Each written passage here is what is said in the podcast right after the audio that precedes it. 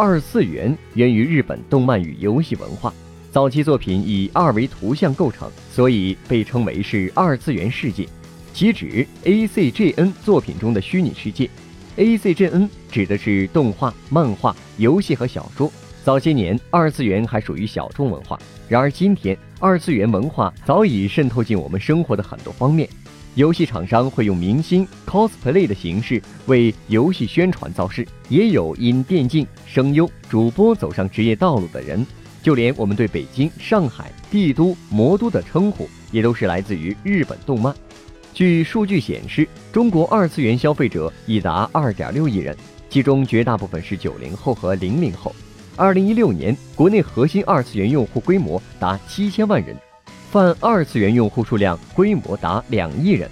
哔哩哔哩执行董事陈瑞曾做过一个判断：二零一五年，中国二次元产业的市场为一千亿元人民币，五年后将迎来六千亿元人民币的市场份额。在二次元圈里，还有一部分人对手办模型有着非常执着的追求，只要官方出了新款，一定要买。而这些手办或者模型的价格从几十元到上万元不等，而大师的作品会被卖到几十万人民币。同时，根据研究统计，二零一六年度中国有七十一家二次元创业公司获得了融资，他们涉及了平台、衍生品制造、电商、演艺经济、第三方服务、动画、漫画、游戏等多个领域，获得融资总额约二十四点五亿元人民币。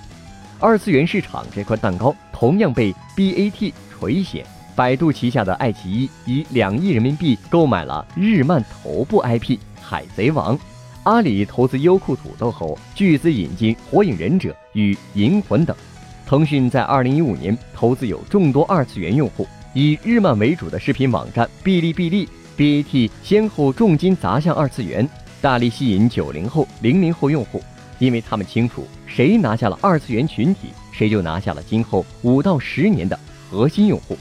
获取更多创业干货，请关注微信公众号“野马创社”。